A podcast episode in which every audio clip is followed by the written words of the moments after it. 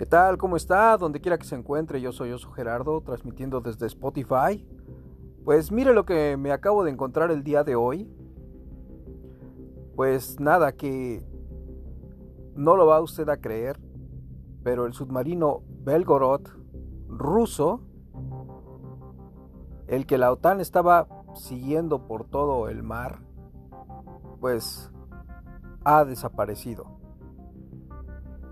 A ciencia cierta, la OTAN no sabe dónde se encuentra y eso le preocupa bastante a la OTAN. ¿Por qué? Porque este submarino lleva en sí una ojiva nuclear que puede empezar el apocalipsis.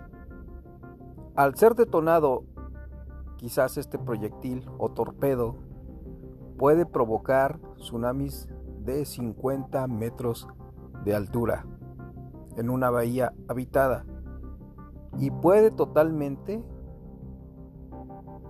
pues eliminar ciudades completas hasta por más de dos décadas.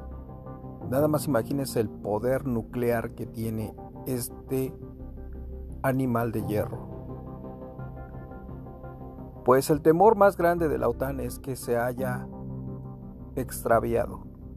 Pues eso acaba de ocurrir en estas 72 horas y no lo encuentran. Muchos países lo están buscando, entre ellos pues los Estados Unidos. Pero casualmente